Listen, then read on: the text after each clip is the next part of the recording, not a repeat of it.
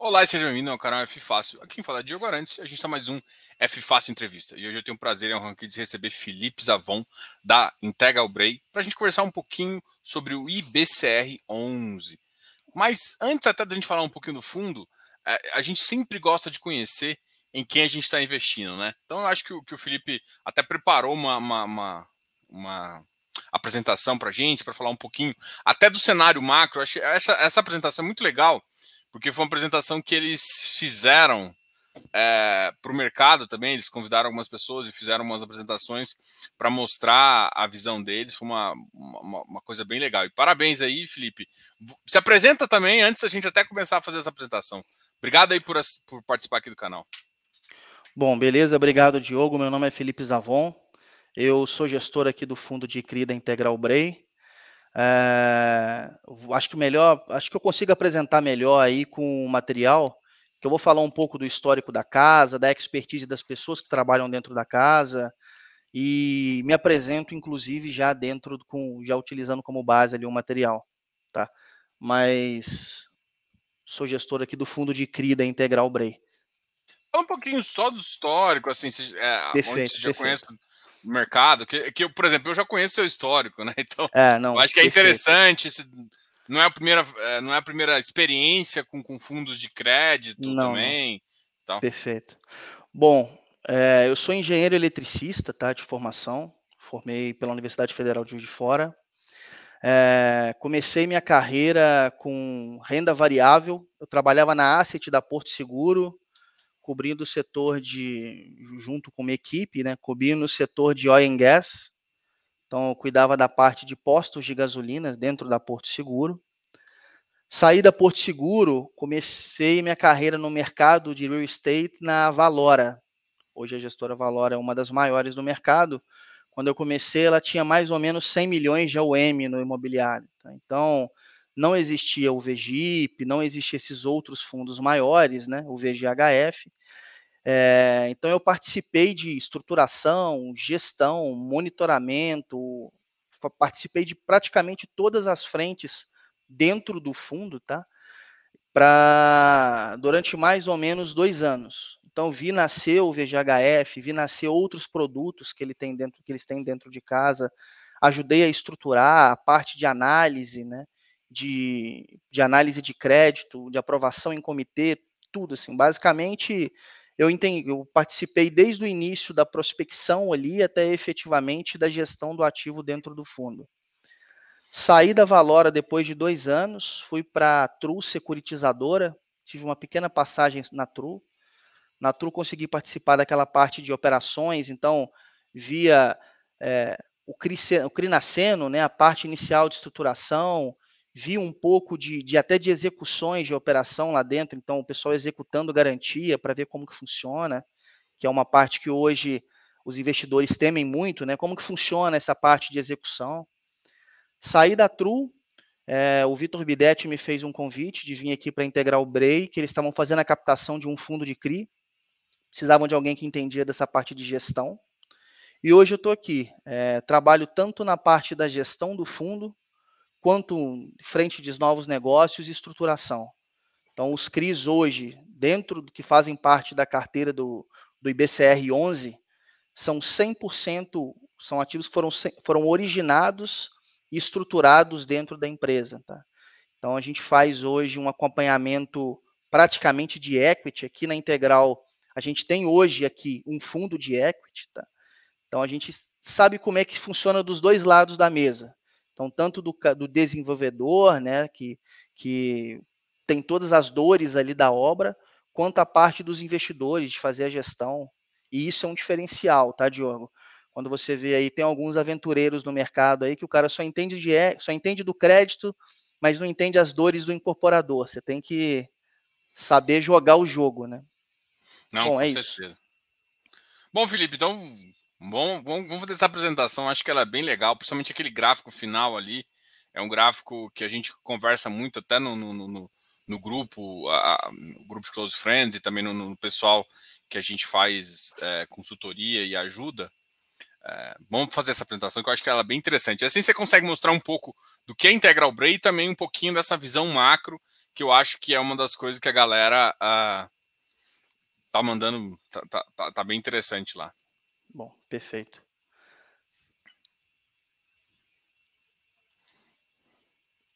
Ó, bem-vindo aí, MickDM11. Acabou de se tornar um membro aqui do canal. O programa de membros ainda tá aberto aqui. é. Ó, Lucas será o próximo. é porque assim, você comentou, né? Aqui o Eleu, o Eleu é um parceiro meu também, que tá também nesse, nesse, nesse grupo. É ele é engenheiro civil e ajuda a gente. Eu sou engenheiro de cista também. Também? Ah. É. E cara, aí... faz, é, é uma tendência do mercado, né, cara? E aí o engenheiro já começa a parte financeira, começa a fazer isso e ver, começa a ver, buscar dinheiro, fala, onde, como é que eu buscar, e vai do mercado financeiro e fica apaixonado exato. aí por esse mercado. Exato, exato. Você consegue compartilhar, Diogo? Tem que ser eu que tenho que compartilhar. Eu, eu, só acho que a tela ainda não tá, tá mostrando foi? agora. Foi, agora foi. Bom, deixa eu só voltar aqui, gente. Bom, falando um pouco aqui, tá, sobre o, a Integral Bray e, e, o nosso fundo de CRI aqui, que é o IBCR 11. Um pouco do histórico da gestora, né? A Integral Bray hoje, ela fica de braço, debaixo de um grupo, que é um grupo chamado Integral Group. Esse grupo ele tem 22 anos de experiência, tá? Quase 14 bi de reais sobre gestão. E ele basicamente é dividido em quatro verticais, quatro empresas. Né? A empresa mais antiga do grupo, que foi a primeira que surgiu, foi a Integral Trust. A Integral Trust ela surgiu com a ideia de fazer a parte de consultoria de risco, de serviço financeiro, parte de tecnologia e gestão. Depois da Integral Trust, é, veio a, a, o braço da Integral Investimentos, que foi a primeira asset do grupo. Então, ela tem toda essa parte de serviço discricionário, Fundo 555, FDIC, tá? O terceiro braço do grupo que surgiu foi a Integral Bray. A Integral Bray ela foi fundada pelo nosso CEO, que é o CEO da Integral Bray, que é o Vitor Bidetti. Tá? A Integral Bray é o braço imobiliário do grupo, que tem uma expertise na parte de estruturação de ativos, de fundos, é, a, além de estruturação de, de CRIs também, né? Então, não só de fundos, e gestão discricionária. E por último, foi o braço da Integral Access que veio é a nossa DTVM aqui, a, a mais nova do grupo, ela veio para conseguir dar vazão no mercado aos produtos que a gente acabava originando e estruturando dentro de casa. Bom, aqui em cima, na parte superior, tem os três sócios representativos do grupo, tá? que é o Antônio Herman. Ele tem mais de 40 anos de mercado financeiro, foi presidente executivo do Banco BMG, além de VP do Banespa. Então, assim, longo experi experiência no mercado. Os três sócios são ex-banqueiros, tá? Então, o, o, Carlos Fagundes foi o, o, a pessoa a fazer o primeiro FDIC no Brasil, surgiu com o Carlos Fagundes. Tem mais de 45 anos de mercado. Ele foi presidente do Itaú Leasing, CFO do Chase Manhattan. O Vitor Bidetti, que é o nosso CEO aqui da Integral Bray, ele foi um dos fundadores da Brasília. Então, assim, a Brasília, eu não sei se todo mundo conhece, foi praticamente o berço aqui do mercado imobiliário no Brasil, né? Então, a primeira alienação fiduciária foi desenvolvida dentro da Brasília, o primeiro fundo imobiliário foi desenvolvido e criado dentro da Brasília, com a participação do Vitor Bidetti, até que em 2011 ou 2012 eles fizeram a, a venda para o BTG, né, PAN BTG, é, aqui embaixo são as, o nosso conselho, então hoje a Integral ela tem um conselho de peso, tá? Alcide Tapias, Antônio Bernardo, Hélio Magalhães, que foi ex-presidente do Conselho do, do, Banco do Brasil, né? passagem também pelo Citibank, Mário Melo, então é um conselho de peso. A gente sempre gosta de frisar aqui bastante na expertise do Vitor, tá? Por quê? Porque é um cara que começou, foi um dos precursores aqui do mercado imobiliário no Brasil, tá? Então, Lá em 1999, eles, eles fundaram a Brazilian Mortgages, então, em 2020, a Brazilian Securities, 2003, a Brazilian Capital. Então, eles estavam tentando fechar toda essa parte, né, de securitizadora, asset, é, companhia hipotecária. Depois veio a BM Minha Casa, financiamentos. Até que em 2011, ali, 2012, eles venderam para o BTG aqui é, e para o Banco Pan-Americano aí o, a, a plataforma completa. 2011 e 2014 tem aquele período de gag leave, onde ele não pode, não compete, né? Então ele ficou esse período é, de não compete. 2014 ele funda a Integral Bray, tá? A Integral Bray hoje SG virou um pouco de moda, você vê todo mundo falando de SG, mas há muito tempo a Integral já tem isso no seu DNA, a Integral Bray já tem isso no seu DNA. Então a gente já é signatário de PRI, CDP, Pacto Global há muito tempo, tá? Inclusive hoje um dos produtos, eh, alguns produtos que a gente tem em prateleira que estão em fase de captação, são produtos já que já têm esse DNA 100% ESG. Bom, falando um pouco aqui da estrutura da empresa como um todo, tá? O Vitor Bidetti, ele é CEO aqui da Integral Bray. Então, se, se você olha aqui para o nosso canto esquerdo, na parte de real estate, você tem aqui o time que é 100% focado em imobiliário, tá? Então, tem a Luciana Improta, que ela é a head da área de, de estruturação aqui, de monitoramento.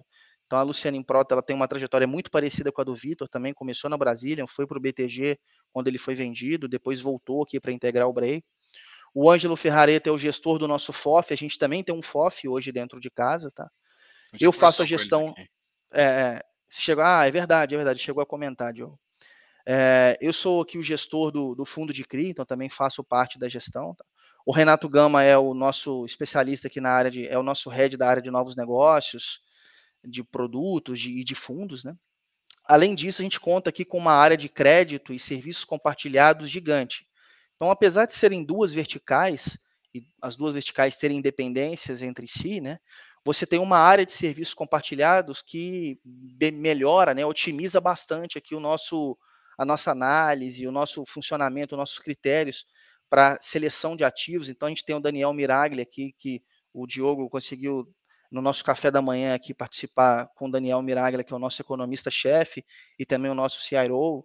É, também tem a, a Maria Estela, super senior do Itaú, que também trabalha com a gente aqui, a nossa rede da área de crédito, André Faria.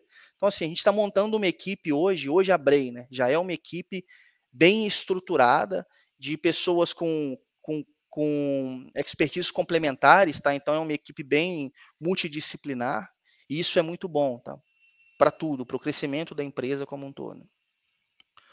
Bom, aqui só um pequeno histórico, tá? Só para você conseguir conhecer a fotinha de cada pessoa daquela que, a gente passou ali. Então, o Vitor Bidetti aqui, né? Já dispensa muitas apresentações. A Luciana, conforme eu falei, o Ângelo, o Renato, eu aqui embaixo e o resto do time que trabalha com a gente aqui. Bom, no café da manhã aqui, um, um gráfico que a gente chegou a mostrar, e o Diogo até chegou a comentar aí, é, é essa parte da inversão da curva. Então, isso aqui é muito legal. Por quê? Porque esse cenário é um cenário que não é comum. Tá? A gente viu isso daqui da última vez lá no governo do, do, do, Temer, né, quando isso aconteceu, que é você ver que a curva de juros futuro ela subindo e depois ela começa a cair fletando. Tá? Então isso mostra assim, muitas pessoas acham que o mercado acaba operando, ah, o, o Bacen pô, aumentou em 150 bips a Selic. Não, o pessoal está operando juros futuro, o cara está olhando dois, três, dez anos, entendeu? Ele está olhando para frente. Então, é isso daqui que o mercado acaba operando. E nem todas as pessoas físicas acabam tendo acesso a esse tipo de informação. Mas o que, que esse gráfico mostra para a gente? Né? Esse gráfico, se você olhar, ele está mostrando para a gente o seguinte: ó, se você for ver ao longo dos meses do ano passado, a curva ela começou a subir. Ou seja, isso mostra que o investidor, né, o mercado estava pedindo mais prêmio. Então ele queria, uma, você precisava subir essa curva para controlar essa inflação. Essas três curvas aqui de baixo é o comportamento normal do que você acaba vendo no mercado. Quando você olha aqui para cima, você vê essa parte da inversão de curva. E isso é muito interessante. Isso aqui está mostrando o quê? Que você tem aqui um aumento da, da taxa Selic no curto prazo, porém, aqui, quando você vê essa inversão, você vê que já atingiu o teto e ali ele vai começar a cair. Então, esse é o nosso cenário, é o nosso cenário macro, né? O que a gente acredita aqui dentro da integral, a gente vem acompanhando diariamente aqui como que funciona, como que está o comportamento dessa curva, aonde que vai se estabilizar. Então você vê ali, é, por exemplo, na curva aqui de janeiro, é, na, na, de janeiro 22, você vê que a curva estabilizando, né? Então você vê a Selic parando de subir. Então, enquanto você não tem, enquanto você viu o gráfico subindo, quer dizer que, putz, a, o investidor acha que ainda não chegou no limite. Então, quando ainda você tem, tem na curva, né? É, ainda tem um pouco de prêmio na curva, exato.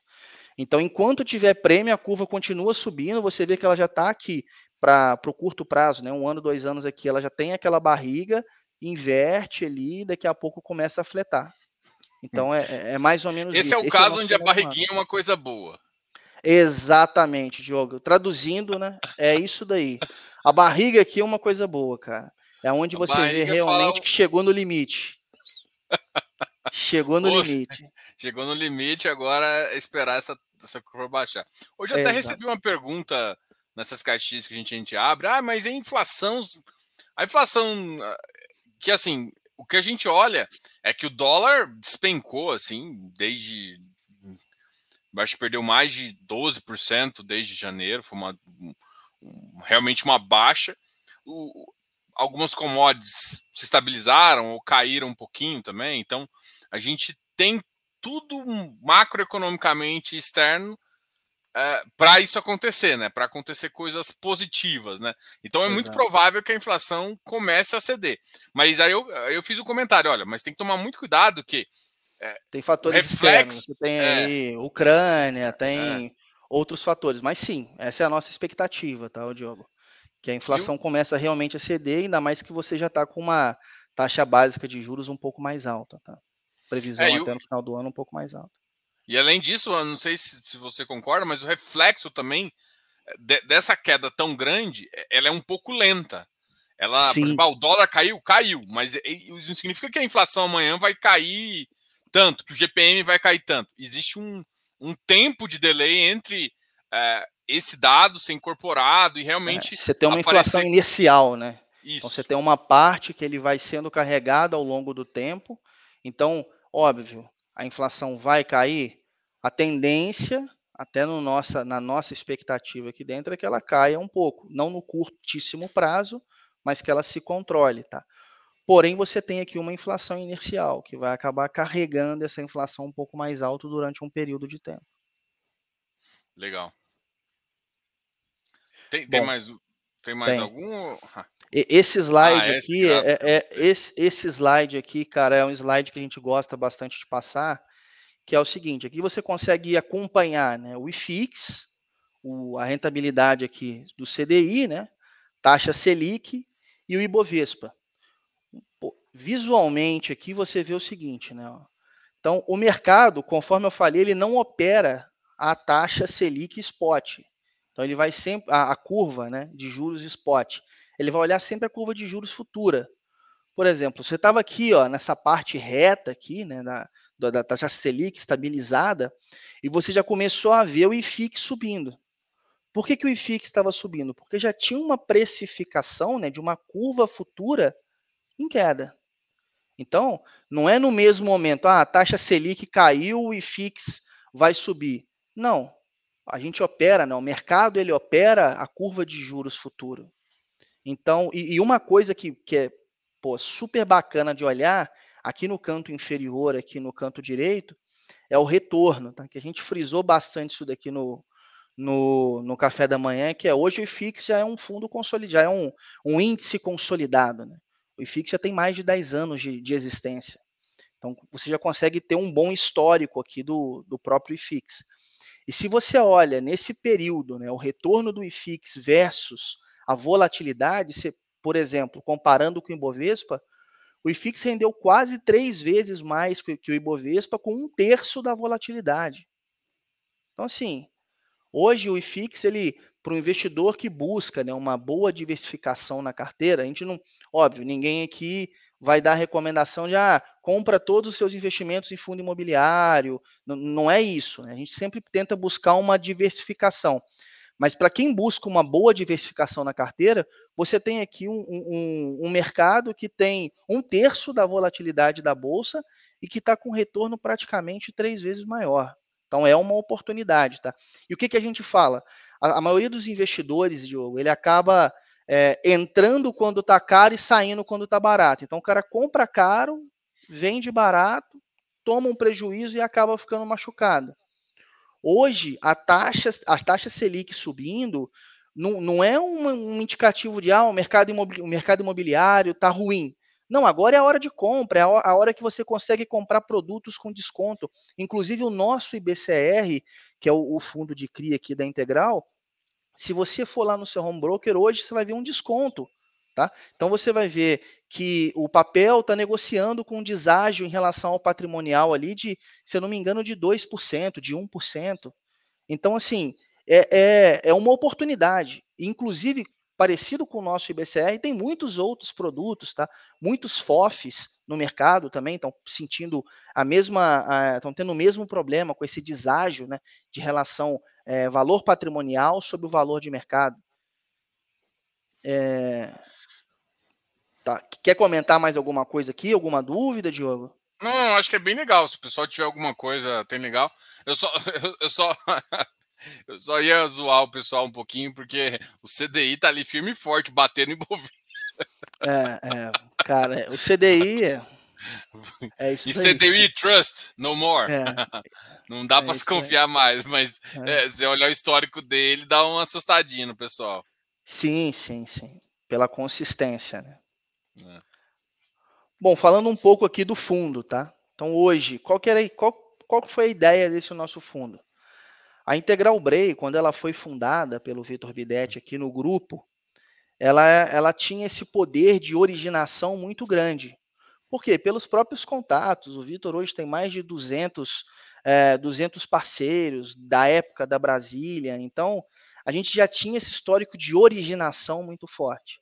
Só que antes a Integral, a Brei, ela originava, estruturava e vendia ao mercado. Então, pô, se você tem esse poder de originação, que não é um poder que todas as casas têm, se você tem essa expertise de estruturação, que nem todas as casas têm, faz todo sentido você criar um veículo de investimento onde você consiga alocar aquilo né, e ter uma renda perene e fazer uma boa gestão e administração. Bom, então o fundo hoje, é, ele é um fundo que está com 80 milhões de reais mais ou menos de PL, tá? Ele é um fundo que tem nove meses mais ou menos de, de existência. Ele é focado basicamente em término de obra, locação, BTS, estoque aqui, terreno e recebíveis. Majoritariamente a gente investe em términos de obra, que é o carro-chefe, que é o que o Vitor já fazia lá na Brasília, que é você escolher os melhores incorporadores da região. Eu, eu não estou buscando empresas grandes, tá? Eu não quero uma Cirela, eu quero pegar um cara que é o melhor da região dele, o mais organizado, está lá no seu segundo, terceiro projeto, quarto projeto, e apoiar esse cara para ele conseguir fazer o desenvolvimento do projeto. Então, esse é o nosso CRI de término de obra. Aí a gente faz toda uma questão de estruturação, tem que ter é, no mínimo 40% de venda, 50% de venda, 20%, 25% de obra, então eu não entro em 100% do custo de obra. Os setores aqui que a gente trabalha, residencial, logístico, varejo, a gente tem hoje um CRI de loteamento na carteira, que é um CRI que ele é mais do que loteamento. Se você quiser enxergar ele como uma compra de recebíveis, você também consegue. A gestora aqui, conforme a gente falou, mais de 20, são 22 anos de experiência né, no mercado de crédito. É, a duration média aí 5, 60 meses. A duration hoje da carteira, ela está um pouco puxada por causa de dois ativos, tá? A gente está sindicalizando esses dois ativos. A, a ideia é que a duration da nossa carteira fique em torno de três anos, dois, dois e meio, entre dois e meio e três anos. Volume médio a gente está tentando pulverizar, então a ideia aqui era justamente, a gente tentou captar um fundo de 100 milhões, tá, Diogo? Na hora que a gente estava no meio da captação, cara, infelizmente Crise. é Brasil, né? Pegou reforma tributária, reforma fiscal, cara, tempestade perfeita, faz parte, né? Bom, mas conseguimos captar esses 80 milhões e estamos pensando em sair com uma nova oferta de mais é. ou menos 150 milhões de reais, tá? É, é, essa é uma curiosidade. Esse valor de 150 milhões é uma coisa que eu quero, é, é um ponto aqui que eu queria discutir com você, que é o seguinte. É, são, são três pontos aqui. O primeiro é 150 milhões. Esses 150 milhões, ele assusta um pouco o cotista atual.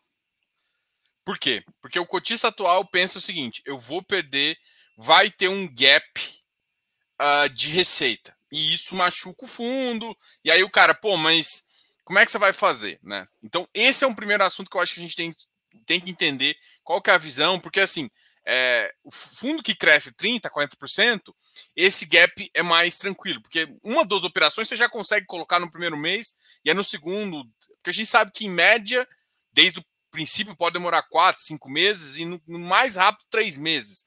Já leva da estruturação até a finalização dos documentos, passando por diligência e tudo mais. Né? Então, esses 150 milhões dá uma assustada na galera. Como que seria esse negócio?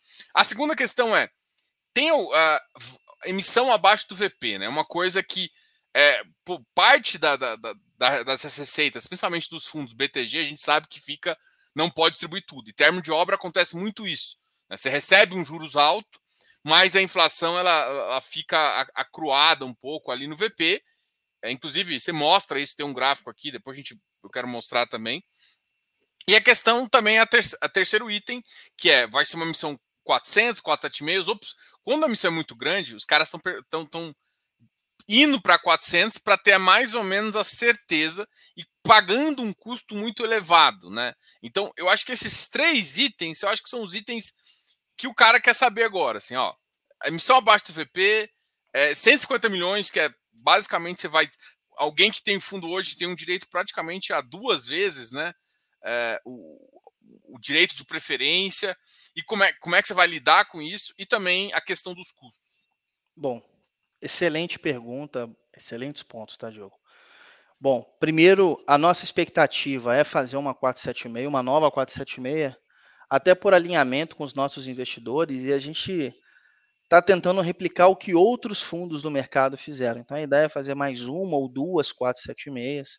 Então, você chegar ali em 300, 400 milhões de PL é para você realmente poder ir para uma, uma 400. Tá? Então é isso que a gente está buscando, essa é a nossa expectativa. Com relação à emissão do, dos 150 milhões, é, o que, que a gente tem feito aqui? Eu já poderia ter saído com essa oferta há bastante tempo. Tá? Eu vou, vou responder duas perguntas em uma só. Só que o que, que a gente aqui internamente tem trabalhado. Olha, eu não quero sair abaixo do patrimonial. Ponto. Então eu não vou sair na oferta abaixo do patrimonial. O que eu vou tentar buscar é trabalhar a cota no mercado secundário.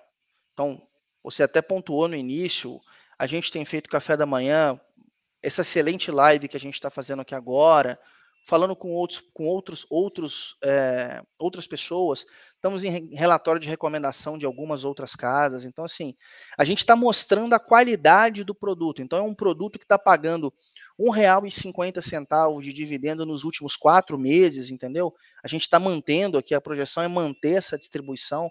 Então, assim, é, esse é o nosso primeiro, a nossa primeira ideia em relação à emissão. Com relação aos 150 milhões, Cara, hoje o meu pipe está muito maior do que os 150 milhões. E, inclusive, muitas dessas operações já estão em estruturação. Só que o que, que eu estou fazendo? Eu posso pegar e alguns ativos, inclusive, Diogo, sendo super transparente, eu acabei tendo que dar para outras casas, cara. Pelo time do incorporador, pelo time da captação, às vezes não estava casando. Então a gente tem hoje essa demanda, né, esse pipe de mais do que 150 milhões, alguns já estão em estruturação, e a nossa expectativa é, pô, captou o recurso, eu já tenho capacidade de alocar isso em um mês, um mês e meio. Então, alguns fundos têm feito isso, e, e assim, eu trago isso no meu histórico, cara, a ideia é, você faz a captação, aloca rápido e mantém uma boa distribuição. E o que, que a gente, o que, que acontece aqui? Como boa parte das operações a gente acaba originando, a gente acaba estruturando, eu consigo cobrar eventualmente uma taxa de estruturação. E essa taxa de estruturação eu reverto 100% para dentro do fundo. Então, até para equalizar esse esse período de gap, né, que você falou, ah, você tem um gap ali entre o período de captação, eu posso utilizar um pedaço dessa taxa de estruturação. Tá? No ano passado, só a caráter de exemplo, eu recebi 1 milhão e 800 mil reais só de taxa de estruturação. Tá? E isso foi totalmente revertido para os nossos investidores. 100% deve, é, é, devolvido para os cotistas, tá? E esse é um diferencial que a gente vai utilizar até para cobrir esse gap, né? Desse um mês, um mês e meio, que é o período entre você terminou, assina, estu, é, terminou a estruturação, assina, faz a integralização, faz o registro das garantias, faz a primeira liberação. Então, assim, é essa a nossa expectativa. Tá? Não sei se consegui responder tudo. Não, é, mas a gente vai, vai continuando aqui. É, o Fizz Newspapers fez uma pergunta justamente em relação a isso. Vocês pensam em usar, assim, pelo que você falou, você está realmente já fazendo quase uma boca do gol. Mas esse boca do gol às vezes atrasa. Vocês pensam às vezes também, ainda mais que são 150 milhões de pipe, né? Você pensa também em usar compromissada, warehouse? É uma outra das, das coisas Pode ser uma merc... possibilidade, pode ser uma possibilidade, tá? Olha, putz, eu tô com uma operação hoje assim, o, o, o mercado se fala muito, né, Diogo? Então a gente acaba, pelo menos uma, duas vezes por dia, eu estou no telefone com outras casas. E do mesmo jeito que eu peço, putz, faz um warehouse para mim, leva essa operação que eu não consegui carregar, é, ou então eu sindicalizei duas operações esse mês, tá? Uma das operações foi, para uma outra casa parceira. Caso tenha qualquer tipo de atraso, a gente tem esse, esse é, esse instrumento. Olha, vou carregar essa operação para você, me, me deixa carregando essa operação por 20, 30 dias, que eu acabei tendo um atraso na minha estruturação. Né? A gente sabe que estruturação de ativo pode acontecer, às vezes alguma coisa no meio do caminho, um registro que demora para sair, uma matrícula. Então, caso ocorra, cara, hoje a gente tem essa, essa ferramenta, né, de conseguir utilizar um warehouse ou a compra de alguma coisa no secundário.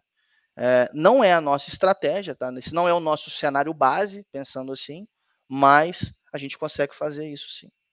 Legal. Eu vou, eu vou acabar emendando essa pergunta, porque tem um outro do Business Não vou colocar exatamente a pergunta dele, porque a pergunta dele envolve outros fundos eu não quero polemizar isso. Mas uh, ele está perguntando, por exemplo, assim: se você, você vai utilizar, por exemplo, um custo baixo, 4, 476, ou um custo revertido, ou seja, o fundo que paga a emissão, né?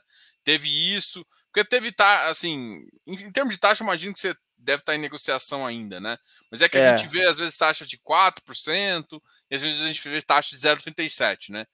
É, assim, eu não sei se não é exatamente a pergunta não é qual vai ser a taxa, mas como é que vocês pensam em relação a isso? Vocês pensam, por exemplo, faz sentido às vezes jogar a taxa para dentro do fundo, talvez pequeno não? Como é que vocês pensam em relação a, a essa segunda opção, assim? Olha, é uma boa pergunta, cara. A gente ainda está desenhando essa estratégia, tá? Eu não vou conseguir responder ele hoje.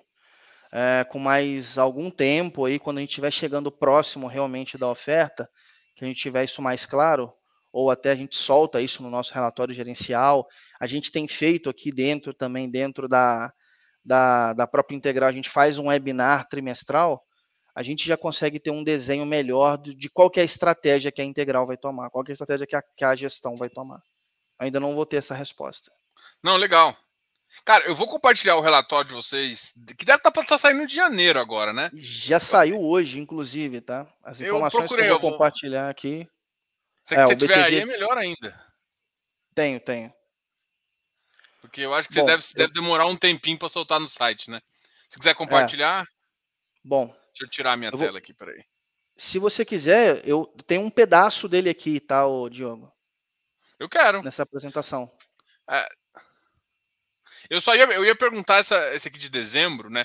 Que você colocou o lucro, lucro cota, dividendos e dividend yield. Tem aquela questão da CVM, né?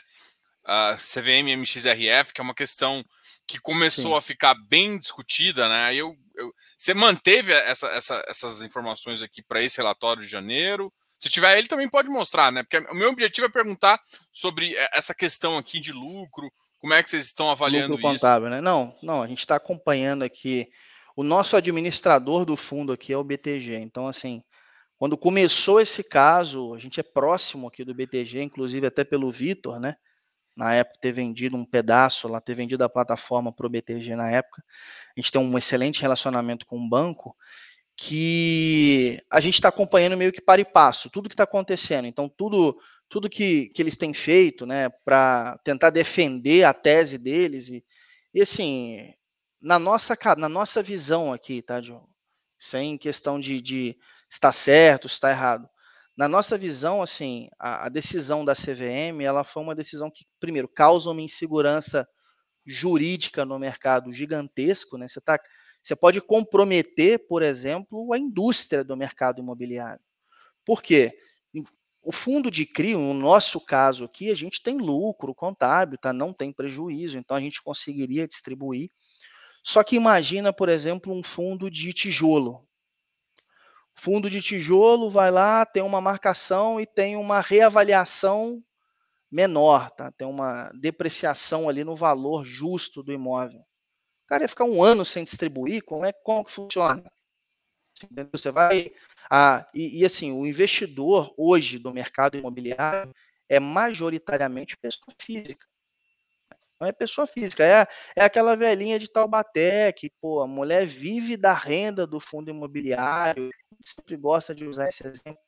Então você vai estar prejudicando uma indústria como um todo, tá? que já é uma indústria, não é uma, é uma indústria já madura, né? Não é tão madura quanto uma indústria americana, né? Se você for comparar, mas já é uma indústria madura. E, e assim, mais um outro caso, uma conversa que nós tivemos é um outro exemplo prático, né? A ideia era que se o fundo tivesse com prejuízo contábil que ele estava distribuindo, é, na verdade não era dividendos, era amortização. Aí vem o seguinte questionamento, né? Se você tivesse naquela amortização um pedaço de ganho de capital, peraí, então o ganho de capital ele é tributado, mas dividendo não é tributado. E aí, quem está certo? É a CVM? É, é a Receita? Então, assim, tem várias nuances aí, né, que, que a gente tem observado e o mercado tem defendido, né, que o próprio BTG conseguiu é, essa liminar aí terminar a defesa deles, né, a CVM ainda está julgando isso, a gente tem acompanhado de perto, mas na nossa visão isso não passa, tá?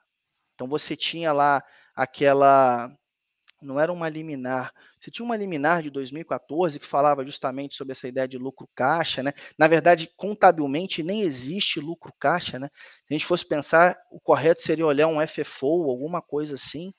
Então, é, a nossa visão é isso não passa, isso acabou tumultuando aqui o mercado, tá? O fundo imobiliário ele é uma indústria madura e segura já, e alguma coisa pode mudar, mas não será isso com, com toda certeza. Tá? Essa é a nossa hum. visão. Legal. É, eu aproveitei para deixar já no ponto. Você está com o último relatório? Se tiver com o último relatório, se quiser abrir, Tô, é esse que está na sua tela? É. Não, eu vou ter que pegar ele aqui. Eu consigo descompartilhar aqui compartilhar? Consegue. Tá. Parou o compartilhamento? Não... Parou. Parou. Deixa eu voltar para a gente aí quando. Porque, na verdade, eu, eu tô, tô, tô a fim de mostrar isso justamente porque aqui você mostra, né? O valor o valor do PL, os dividendos que você vai acumulando ali, reserva, se tem reserva ou não. É, nessa apresentação até tinha que eu estava passando. Já estava até de janeiro, mas sem problemas, a gente já passa aqui. Só um segundo, gente, que eu tô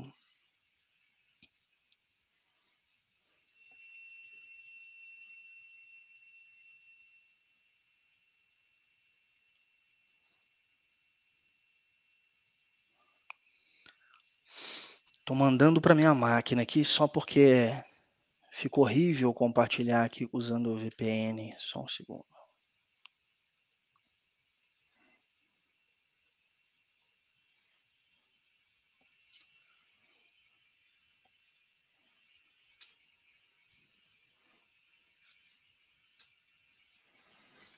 Enquanto, enquanto a gente vai falando, você acredita que essa, é, é, o Brasil esse ano, por as taxas estar mais altas, corre algum risco de crédito, assim, que possa afetar as operações, principalmente essas de terno de obra residencial?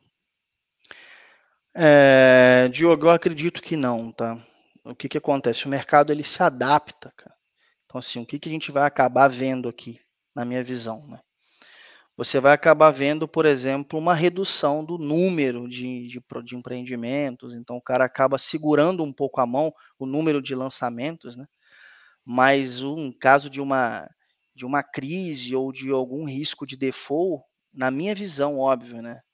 Eu acho pouco provável isso acontecer, tá? Bom, acho que foi, hein? Deixa eu compartilhar aqui.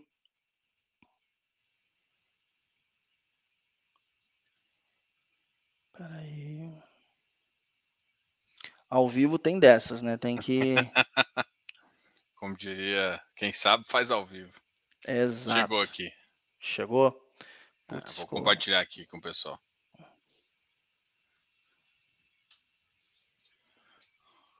Posso? Claro. Manda. Bom, para quem não conhece ainda o relatório tá, do, do, nosso, do nosso fundo aqui, eu aconselho olhar, procurar no Clube FI, o IBCR 11, e entrar, conhecer a gestora. A gente é super aberto aqui, então qualquer dúvida sobre o relatório, sobre o fundo, pode mandar um e-mail para a nossa área de RI. É, a gente é bem rápido, bem proativo na resposta, tá? Tá bom. Bom, o início do relatório a gente sempre fala um pouco né, sobre a palavra do gestor, o que, que a gente tem visto de mercado macro, falando um pouco sobre a elevação da taxa Selic, o que, a gente acompanha de mercado interno e externo um pouco. A gente fala sobre como essa inflação moderada ela vem é, beneficiando os fundos como um todo. Né? Se você olhar o mercado de fundo de CRI, de fundo de recebível, de 2020 ele representava mais ou menos 20% do IFIX. 2021 ele já era quase 40%, chegou a bater mais de 40%. Então, hoje, né, é o segmento dominante dentro do IFIX, justamente devido às boas rentabilidades que ele tem conseguido entregar aos seus investidores. É, o IBCR, esse mês, conforme eu falei, é o quarto mês que nós estamos pagando R$ 1,50 por cota, tá? Isso dá um dividend yield analisado de mais ou menos 20%, dá 1,54 aí no mês, então é um resultado bem forte. Se você olhar aí de fundos recebíveis, a gente está facilmente entre os top 10, top 5 melhores aí em relação à rentabilidade. Bom, só descendo aqui. Bom, no mês, tá? O fundo hoje ele está com 92% do PL alocado. Esses 8% que tem de PL, eles estão investidos em instrumentos de liquidez e praticamente tudo comprometido com uma operação que a gente vai integralizar. Então, tem uma operação para ser integralizada. É, a nossa expectativa era que ela já tivesse ocorrido, a integralização, mas conforme eu falei, né, a estruturação ela pode acabar dando uma escorregada. A nossa expectativa é integralizar ela ainda dentro deste mês e com isso a gente fica com 500, 400 mil reais de caixa somente. Teve Pode algum pré-pagamento? Porque de dezembro você estava com uma liquidez de 4,36. Você aumentou sua liquidez. A liquidez que você fala do mercado secundário? Não, não, não. Liquidez, quanto você tinha de caixa. Porque ah, agora eu vendi dois ativos. Ah, perfeito. Ah, tá. Eu vendi dois ativos, tá? Eu vendi 3 milhões do Crivila Residência, que é uma operação que a gente estava com enquadramento um pouco acima, estava com uma exposição um pouco acima de 10%. Então, essas duas vendas que foram feitas, tanto esse CRI de 3 milhões do Vila Residência, quanto 500 mil reais do CRIACO a Residência, foram duas vendas que foram feitas para enquadramento dos ativos no critério de 10% do fundo. Inclusive, esse CRI de, 10, esse CRI de 500 mil reais, hoje, ele está dentro do nosso FOF, é uma operação originária, estruturada pela casa, com uma, com uma taxa de IPCA mais 11, é um empreendimento excelente em de Caldas, é uma empresa que a gente já está na terceira operação com eles, super redonda, um dos melhores, um dos maiores ali da região, conforme a gente falou, né? Que é o produto que a gente gosta. No mês de janeiro, tá? A gente conseguiu ver uma, um aumento expressivo, Diogo, na nossa Cotista. liquidez, cara. É. Então aumentou bastante o número de cotistas e a média diária de negociação quase foi duas vezes quanto? e meia, tá? Então foi para 427 mil reais aí por dia. Hoje, se você for olhar, tranquilamente a gente já estaria dentro do IFIX, tá? O problema é que eles usam esse critério de é, tem, tem que, acho que até dezembro, e até dezembro a gente ainda não estava com a liquidez que a gente ficou em janeiro. Tem o critério também de 12 meses, a gente está olhando lá e acompanhando, tá? Para elegibilidade. Então, provavelmente ele já vai entrar. Tem uma pergunta aqui que eu acho que é uma pergunta que o pessoal sempre está muito curioso também, né? Tá bom. Que é, eu sei que você não, não sei se vocês costumam dar guidance nem nada, mas uh, sem adiantar, mas a distribuição de 1,50 é sustentável nesse primeiro semestre aqui do ano? A nossa expectativa é que sim, tá? Eu estou tentando sindicalizar aqui esses dois ativos. Hoje, eu vou mostrar um pouco mais à frente. É, eu tenho uma posição relativamente alta do fundo, uma concentração de aproximadamente 25%, em um CRI de IPCA mais 7, que é o CRI CRVO. Essa operação ela é uma operação de, de que tem um BTS, e a gente está vendo duas possibilidades. É uma operação que pode assim ocorrer, não estou dizendo que vai ocorrer um pré-pagamento, então, uma quitação aqui, isso teria uma multa que impactaria positivamente o, o investidor. E, além disso, a gente pode sindicalizar também o ativo. Então, a gente está buscando parceiros para fazer a sindicalização desse CRITA. Esse CRI tem rating externo, emitido pela Liberum, de triplo B-, né? Legal. Ah, um, um, ponto que eu queria falar aqui era sobre é, o spread. Hoje, se você olhar o spread médio da nossa carteira, está em torno de IPCA mais 9,38, IPCA mais 9,4. E a nossa expectativa aqui é que sindicalizando esses dois ativos que possuem um, um, um cupom aí menor que 9, né, que a nossa ideia é sindicalizar esses ativos e alocar em ativos com spread melhor, a gente, a gente consiga jogar essa taxa média ponderada da carteira para algo em torno de IPCA mais 10,5, IPCA mais 10,7. Então, é por causa disso que a gente vê essa expectativa do 1,50, tá, Diogo? Basicamente, assim, só para resumir o pessoal, vocês são um fundo high yield, assim, que a gente pode considerar. Às vezes até tem uma, umas opções táticas que é justamente, inclusive está aqui anotado para me perguntar, que é esse CRI que você acabou de mencionar, CRVO, que está um pouco abaixo, que você fala assim, olha, esse CRI eu penso em uma posição mais tática, né? Para vender no Isso. curto prazo, ganhar alguma coisa, ou às vezes até operacionalizar uma ponte para uma outra operação. Exato. A gente gosta de falar que a gente é um fundo, um high de moderado. Por que um high de moderado? Porque quando você vê esses yields do mercado, o cara tem loteamento no interior do Piauí. Cara tem multipropriedade, pô, em cidade com 30 mil habitantes, 40 mil habitantes, 20 mil habitantes. Então, assim, o que a gente faz aqui, eu gosto de falar que ele é moderado, por quê? Porque a gente, majoritariamente hoje, o fundo ele investe em término de obra, que é um produto que eu pego alienação fiduciária do imóvel, eu pego a seção fiduciária de todas as vendas, eu pego o AF das cotas da SPE, eu pego a aval dos sócios. Então, assim, a gente usa uma estruturação e uma blindagem aqui dentro da operação que, assim, não vou falar que é uma operação, ah, a operação não tem chance de dar, é, de causar nenhum tipo de risco, porque é uma operação de crédito, né? Mas a gente acompanha para e passo. Então, a gente, dentro de casa, não é a securitizadora, a gente faz um acompanhamento, a gente faz um monitoramento, é, a gente aqui dentro tem a expertise de, pô, quando eu origino, né, e eu estruturo, eu tenho o telefone do incorporador. Então eu tenho qualquer dúvida do índice de garantia, da operação, eu pego e ligo para ele.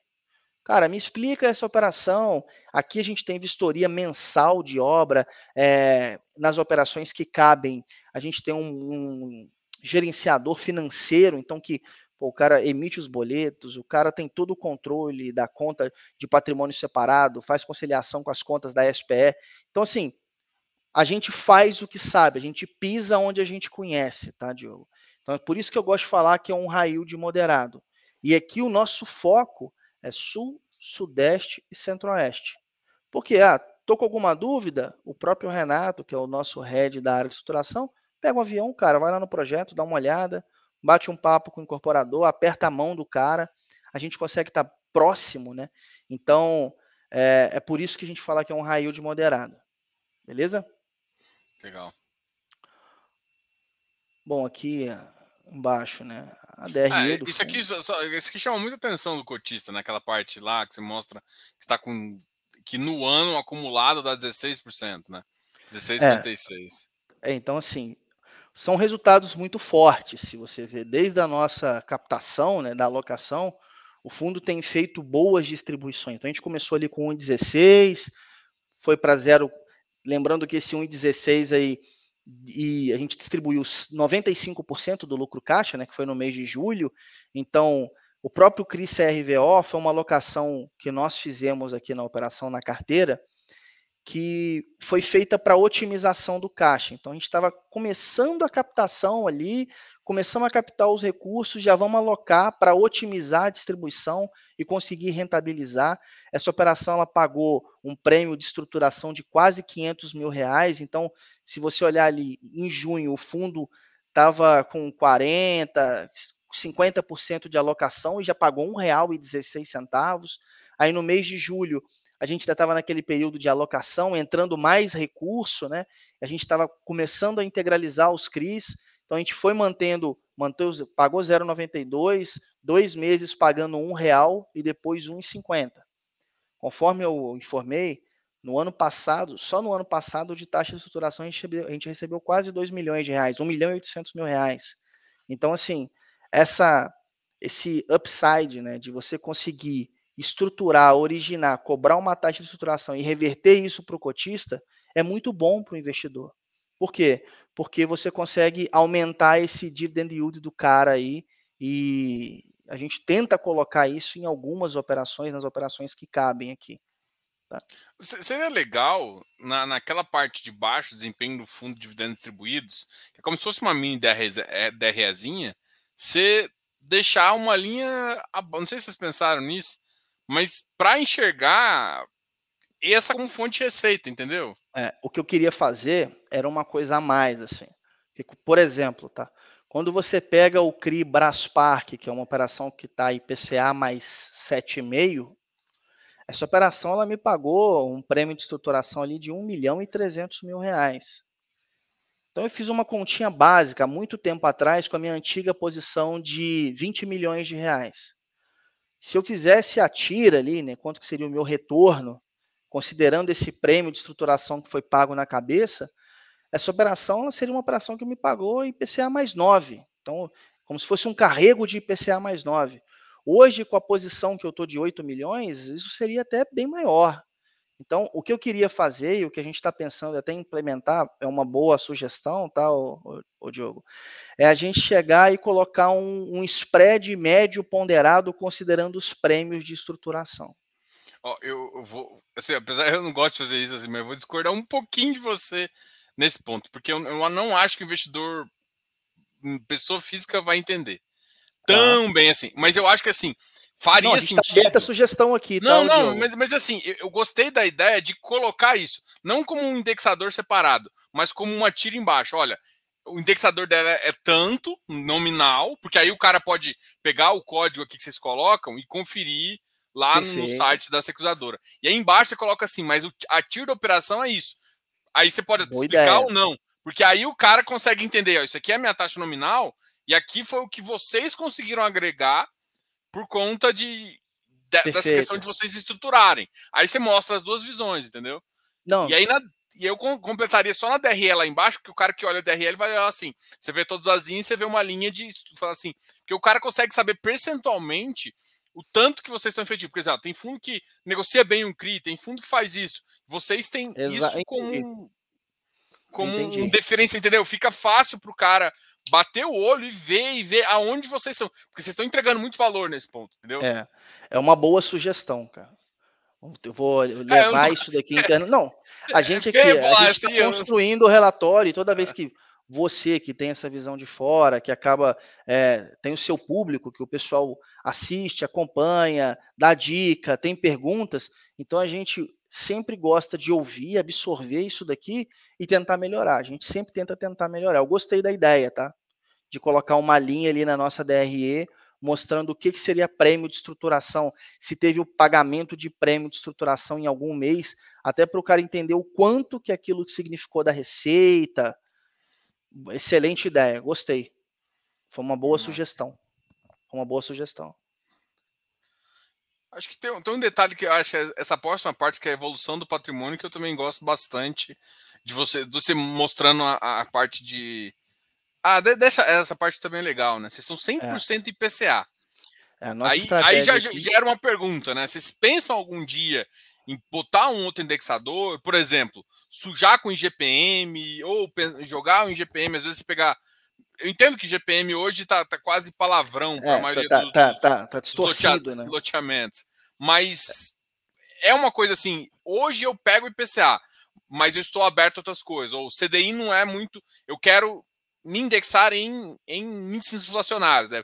Posso pegar INCC, por exemplo, uma coisa que vocês. Provavelmente quem está fazendo termo de obra pode ser um outro indexador que o cara prefira, porque acompanha melhor a carteira às vezes. Como é que vocês enxergam isso? Olha, hoje a gente está acompanhando. A nossa estratégia inicial aqui era ser um produto puro IPCA. Por quê?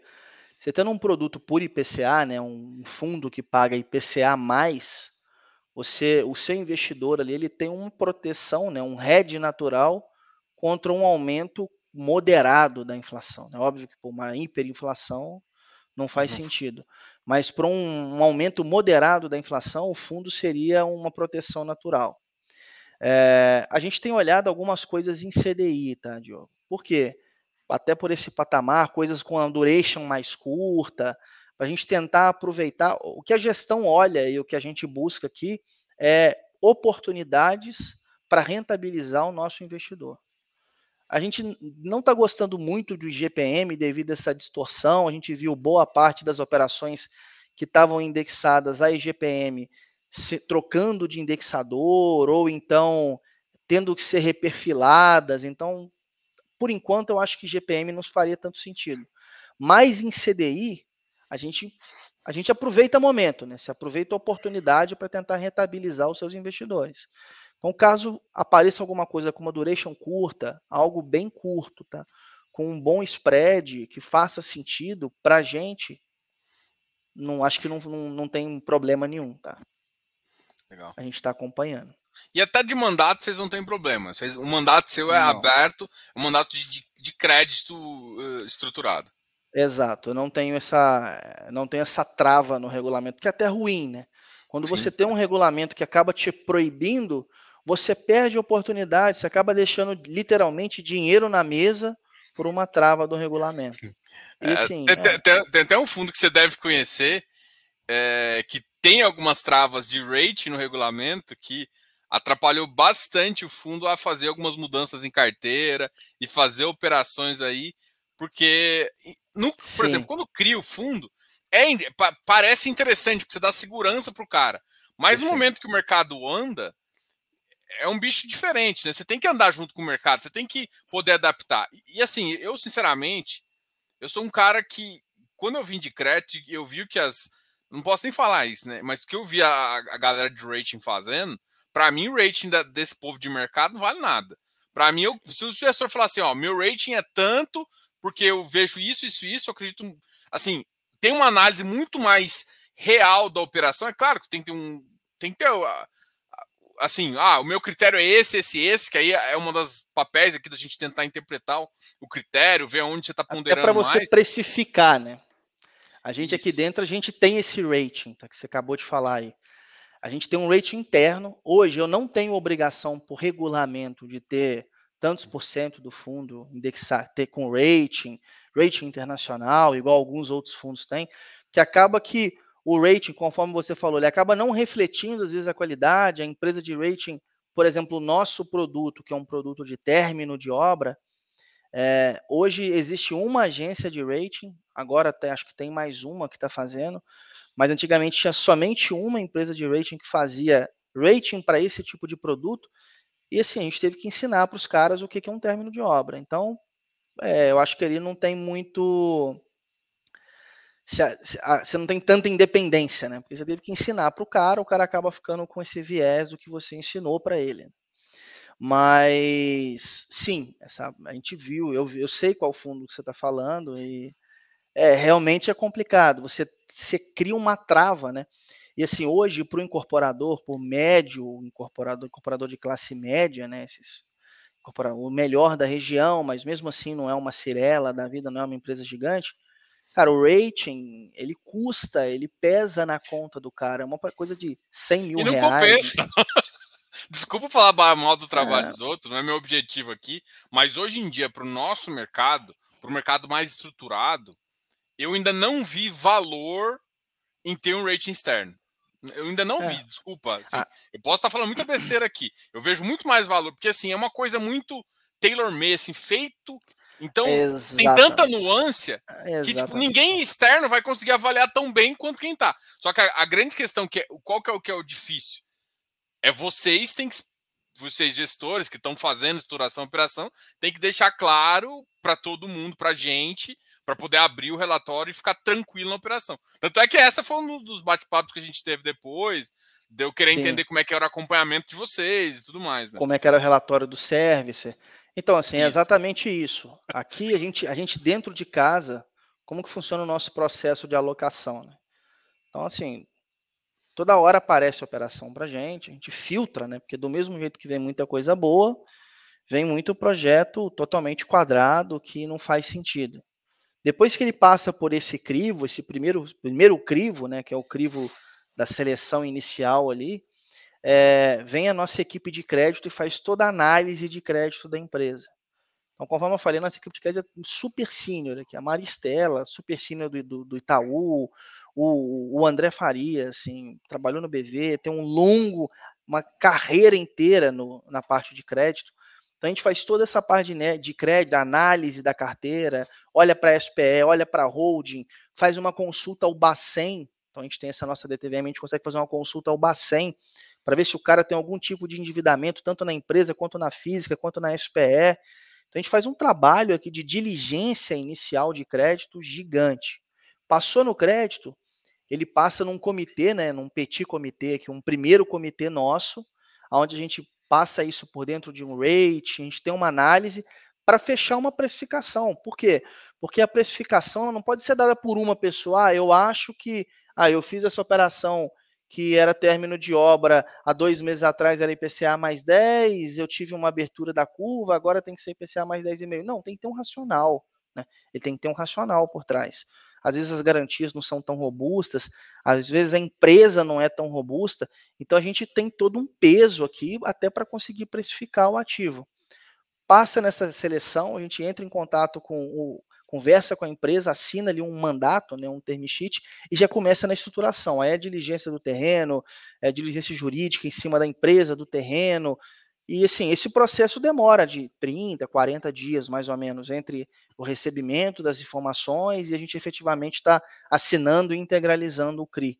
Então, assim, é aquilo que você falou, é um processo totalmente artesanal. Então, não sei como que os caras conseguem precificar, né? Porque é, não é nem precificar, conseguem dar um rating, é, eles precisam entender no detalhe. O cara tem que estar tá imerso na estrutura. Ele tem que ter um profundo conhecimento de mercado imobiliário e estar tá imerso na estrutura. Essa é a minha é, visão. Né? E a visão corporativa não é a mesma de uma visão Nossa, de, uma, não. de um empreendimento. E isso que talvez faz. Tem uma, tem uma, uma questão agora que é a questão de pré-pagamento, né? Eu não tenho visto muitos, uh, não sei se é pela natureza das operações uh, de, de, de termo de obra, mas normalmente vocês não sofrem muito com pré-pagamento. Vocês colocam uma multa equiparada para o cara, porque assim, a, grande, a gente sabe, né? O cara é assim, não é mala, assim, no sentido, não é falando mal do empreendedor ali, mas a gente sabe que qualquer. Isso é falar até da gente. Se eu tenho uma taxa de 10 num banco e outro banco me oferece 9, vou pegar esse dinheiro que está aqui e vou para 9. É natural que todo mundo faça isso, tá? Só que, tipo assim, numa operação de crédito estruturado, pelo trabalho todo que se tem, você não quer fazer isso porque não é simplesmente trocar de, de pão aqui, né? Exato, você tem uma, é, você tem uma expectativa, né? Isso. Como proteger? Porque eu não tenho visto muito acontecer. Eu não sei se é, se é por conta do prazo curto da operação ou se tem uma estruturação bem interessante nessa, nessa, nesse cabeçalho ali do, do, do termo. Eu acho que é um pouco dos dois, tá? Acho que sim, tem toda operação, pelo menos as nossas operações aqui, a gente coloca um prêmio de pré-pagamento até para você quando você estrutura uma operação que você aloca ela ali na sua carteira, você tem uma expectativa de rentabilidade, você tem uma expectativa de, de rentabilizar até o seu investidor final. Né? Então você acaba fechando uma operação e você não sabe se daqui a três, quatro meses você vai conseguir fazer a mesma operação, uma operação parecida na mesma taxa. Então você acaba cobrando sim é, um, um, prêmio ali de pré-pagamento. Só que essas operações de, de término de obra, normalmente os caras acabam andando muito para e passo. Então ele está recebendo ali o relatório, o cara, ele no final da obra, né? O que a gente sempre olha aqui é o nosso pós-chaves. Então eu olho muito o meu pós-chaves, que é o quê? Que é o, o cliente que foi pagando pagou 20%, 30% do valor do imóvel durante a obra, e aquele grosso ali de 60%, 70%, é 80% está no pós-chaves. Né?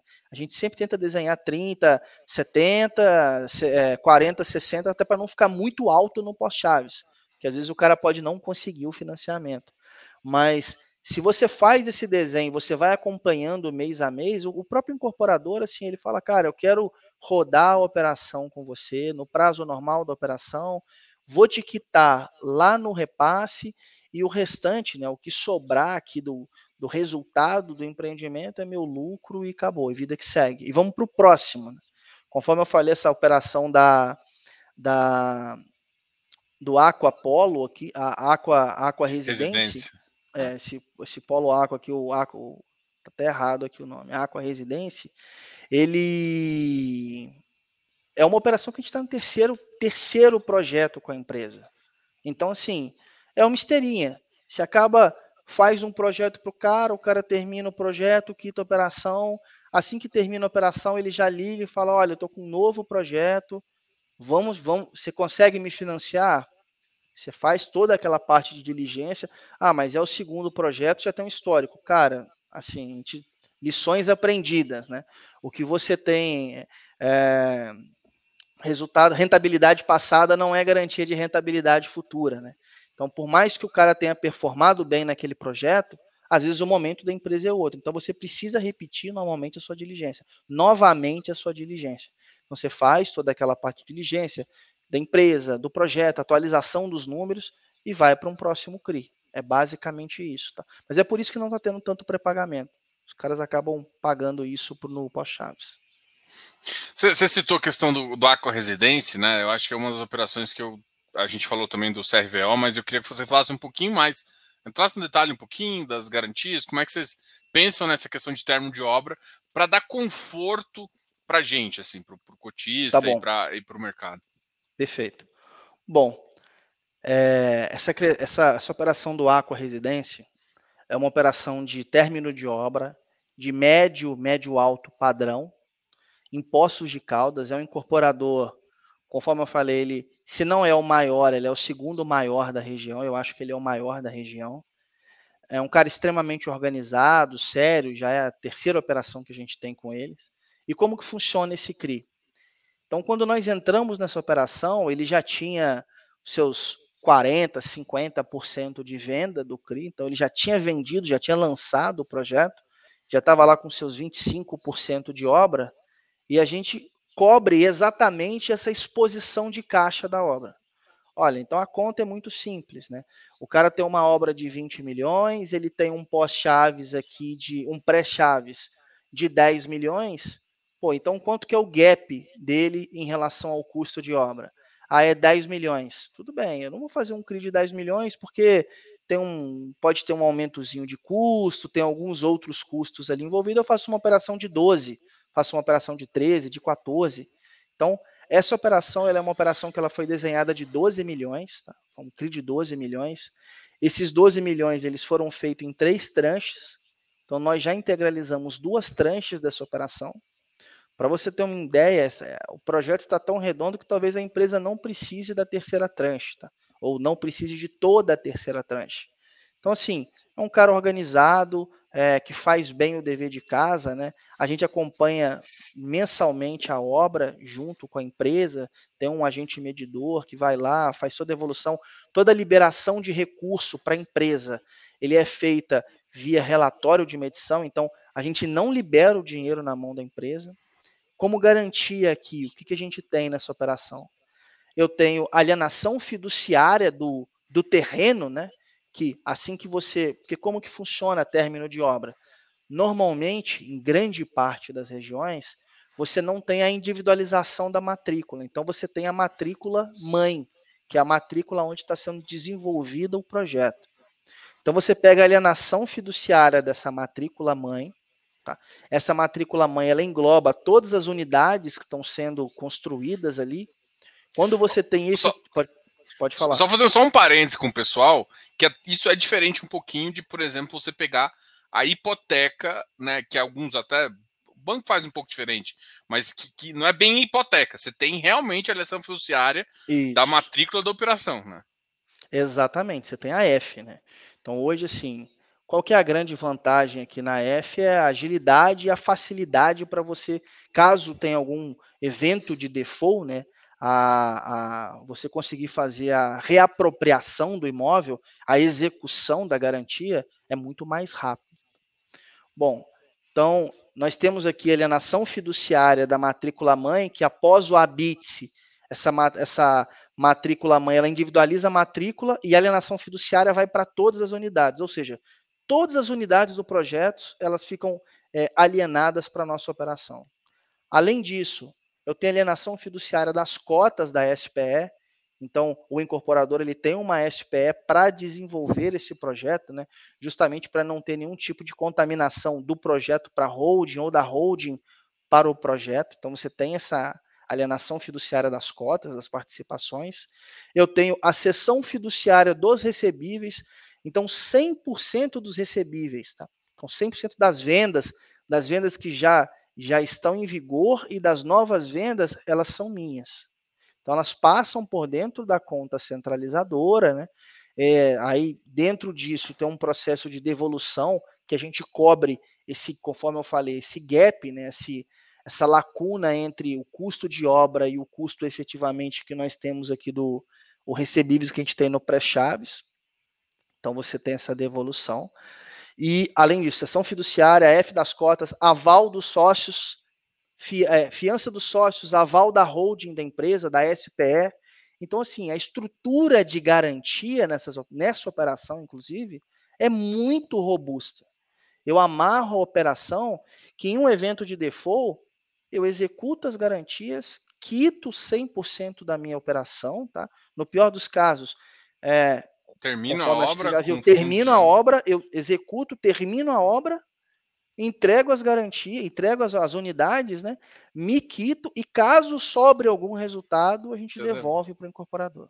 Então, assim, é uma estrutura, conforme você falou, é uma operação estruturada, né? Então você consegue desenhar ela, o CRI é muito artesanal. Você consegue desenhar ele com essa quantidade de garantia nos documentos, você trava um LTV, você trava um, um alguns gatilhos de cobertura. Então, assim, você com alguns covenants, você consegue desenhar uma coisa que o incorporador ele, ele precisa seguir. Então, ele precisa seguir. Caso ele não siga, você tem ali as suas condições de vencimento antecipado, né? Não sei se alguém já ah. chegou a olhar um termo de securitização, mas normalmente essa parte de vencimento antecipado costuma ser bem longa. É. Talvez a parte mais especial ali do termo que eu acho Exato. que você deve ver. Uma, uma coisa assim, qual que é a vantagem para o incorporador, porque em termos de obra, você ainda tem os bancos competindo com umas taxas pré-fixadas, né? É, bem competitivas, né? Às vezes, por exemplo, eu vejo aqui no mercado, você, hoje em dia você já está com uma taxa de 9,5 aqui, aqui no mercado de Goiânia, que eu falo. Acho que em São Paulo você consegue um 9 e alguma coisa. Já escutei 8,7. Brasília também você consegue uma faixa aí de 9 ponto alguma coisa. É, e assim, e o cara tá pagando para você PCA mais 10, PCA mais 11, né? Que é um Exato. pouco, assim, pouco não, é acima disso, ainda tendo que cobrir a inflação, né? Qual que é a vantagem para ele? Esse é porque ele já, ele já, consumiu quase toda a exposição dele é, já de banco e ele continua querendo continuar mais obras, aí ele não consegue mais exposição, ele vai atrás, é mais ou menos esse, esse tipo de cara que já é um pouco grande e Olha, nem é isso que acontece, tá, Diogo? O que, que acontece? Na verdade, são alguns fatores. O primeiro fator é o seguinte: hoje, cara, eu não sou um bancão, eu sou uma asset aqui, pensando na visão da Integral Brain. Então, a minha agilidade é muito maior do que um bancão. O bancão tem toda uma parte de compliance que inclusive os, os, próprios incorporadores acabam relatando, fala, cara, putz, é muito difícil, eles me pedem uma quantidade de coisa que às vezes não faz nem sentido, me pede duas, três vezes a mesma coisa. a, a, a, nossa estrutura aqui, por ser mais enxuta, né, e ter essa expertise nesse tipo de produto, a gente é mais ágil. Então, entre o tempo da assinatura e efetivamente a liberação do recurso, é muito mais rápido. Além disso, você tem a parte do acompanhamento mensal. Aqui a gente faz como se fosse uma, é, como se fosse um equity. Eu não, não é um equity porque é crédito, mas eu acompanho a obra junto com o incorporador. Então, assim, olha, eu acho que alguma coisa vai dar problema, eu vislumbro algum problema por esse meu medidor, eu chamo o incorporador e falo, cara, vamos sentar, olha aqui, você está vendo isso daqui que vai acontecer daqui a dois, três meses? Você está vendo? Putz, eu não estava vendo. Então, assim, essa proximidade né, que você consegue ter aqui com o incorporador é, também é um diferencial. E além disso, a gente sabe que obra é uma coisa dinâmica, né, Diogo? Então pode acontecer, por exemplo, o cara estava com uma obra prevista para entregar em dezembro de 2021. Escorrega Putz, choveu meses. dois meses direto, a equipe do cara, vou te dar um exemplo prático, assim, que a gente viu. Ah, é, o cara tinha 40 funcionários, 38 pegaram Covid. Pegaram Covid. Isso está acontecendo aqui também. Entendeu? Então, assim, 38 pegaram Covid. Ah, choveu o mês inteiro. O cara. Não adianta, às vezes, o cara chegar e simplesmente. Ah, parou de chover, vou lá trabalhar. Não, não é assim. O cara tem que esperar a terra secar. Então não adianta parar de chover, ele tem que esperar a terra secar também. Então, esse tipo de coisa, e ah, putz, eu tô com um atraso. Se for um banco muito grande, o cara não quer saber, ele executa a operação e vida que segue. Joga para o PDD e vamos embora. Você entendeu? Então, essa proximidade, a possibilidade de você conversar com o cara, entender, esse é um diferencial, cara, que os caras preferem pagar um pouco mais caro no mercado de capitais, porque eles sabem que eles vão ter esse atendimento, eles têm essa porta aberta. Tá? Então, é, essa é a nossa visão. É o que a gente faz com os nossos parceiros aqui, né, com, com as pessoas que a gente acaba emprestando, né, fazendo esse crédito, a gente efetivamente faz um acompanhamento em, de equity junto com o cara. Então vai no projeto, conversa com a empresa de engenharia, conversa com o nosso gerenciador junto com a empresa de engenharia. Ah, vai precisar replanejar, vamos sentar todo mundo aqui, vamos desenhar um novo plano, um plano de ação, tá? E isso num banco muito grande é muito engessado. É isso. Legal. É, últimas perguntas aqui. Todas as operações contam com cash sweep, aquele vai recebendo, por exemplo, você receber antecipação antes de alguém, já vai amortizando e já recebendo na operação? Não, nem todas contam com cash sweep, tá? Só que aqui a gente tem um índice de enquadramento. Então tem um índice de cobertura, por exemplo, de 1.3. Ah, a operação pegou e caiu abaixo de 1.3 porque ela recebeu é, efetivamente uma antecipação. Primeiro, se ela receber uma antecipação, esse recurso ele obrigatoriamente tem que ficar Vai dentro da SPE. SPE. Okay. Beleza? Então ele não pode subir, é proibido, né? Vencimento antecipado, distribuição de dividendos e qualquer tipo de mútuo dentro da SPE. Até então, pelo patrimônio da pode... afetação, né, teoricamente. Exato, exato. Cara, mas incorporador é um. É, bicho, mas eu sei, eu. Né? É, são alguns criativos. são criativos, alguns são é, criativos. Tem contador aqui que não entendeu muito que essa, essa funcionalidade do patrimônio é, da afetação, né? É, é o cara não entende que, putz, o dinheiro tem que ficar ali para financiar o projeto, né? Mas assim, bom, então o que que acontece? É, você tem toda essa. Não tem cash sweep, porém, se você tem esse índice de cobertura, se em qualquer momento você perceber que esse índice está desenquadrado, você usa o recurso da. Você chama a capital da SPE e a SPE amortiza esse pedaço da operação. E essa amortização, caso ocorra por desenquadramento, essa tem prêmio de pré-pagamento. Por quê? Porque não era, uma, não era um, um, uma amortização prevista, não era uma coisa ordinária, né? Isso é uma coisa extraordinária. Então, sim, tem incidência de pré-pagamento. O que a gente fala é, não tem incidência de pré-pagamento após o nosso habite, então após efetivamente o cara ter concluído a obra. Então, eu desenho a minha expectativa de retorno, né, de, de fluxo aqui, até o habite. Olha, eu sei que até o habite, esse papel ele vai render tanto, esse vai ser o comportamento do fluxo. Após o habite, eu tenho efetivamente o início do repasse, a quitação da operação, a amortização, a, o início do repasse, a quitação e a amortização do CRI. Então, qualquer coisa nesse período aqui acaba tendo um prêmio de pré-pagamento. A não ser que ah, seja uma, uma situação atípica. Putz, o incorporador pediu que ele quer diminuir o risco, alguma coisa assim, ele está com muito caixa, ele está vendendo numa tabela um pouco mais curta. É isso que eu falei. A vantagem de hoje você ser uma asset eh, e não ser um bancão, você consegue sentar com o cara e entender a dor do cara. Caso faça sentido, você consegue flexibilizar uma coisa ou outra, tá, Diogo? Legal. Felipe, muito bom papo aqui. Já tem mais de uma hora e vinte, a gente acabou estendendo um pouco tempo. Obrigado aí. Eu que ah, agradeço. Queria agradecer cara. aí. Vou deixar as últimas palavras aí para a gente encerrar aqui esse bate-papo e com certeza a gente vai ter outros aqui para o pessoal Perfeito. conhecer depois da segunda missão. É porque Exato. fundos grandes acabam te dando mais conforto por nível de concentração, né? Isso, isso é uma coisa Exato. que a gente viu aí no mercado e machuca quando um fundo acaba ficando muito concentrado em uma operação que é normal, mesmo sendo muito bem estruturada, der pau, mas machuca. Exato. Inclusive, assim, falando um pouco até dessa parte de concentração hoje, a gente está sindicalizando esses ativos, a gente está buscando aí uma nova missão justamente para tentar diluir né, a concentração que a gente tem hoje nesses ativos e, e, principal, a gente não quer só diluir, a gente quer aumentar o spread da carteira. Então, hoje, as operações que a gente tem em pipe são operações com um piso ali de IPCA mais 9, IPCA mais 10, IPCA mais 10,5. Então, são operações que vão aumentar esse, esse retorno, essa taxa média da carteira. Né? Além disso, é, eu convido a todos a conhecer o nosso relatório, conhecer o fundo. É, eu sempre falo que é bom você conhecer a gestora. Conhece a gestora, conhece quem está fazendo a gestão do seu dinheiro, olha o histórico das pessoas, tem uma pergunta, manda no site, do RI te responde, vê é, o tratamento que você está recebendo, assiste as lives, conheça realmente quem está fazendo a gestão do seu dinheiro. Né? Isso é muito importante. O histórico da casa.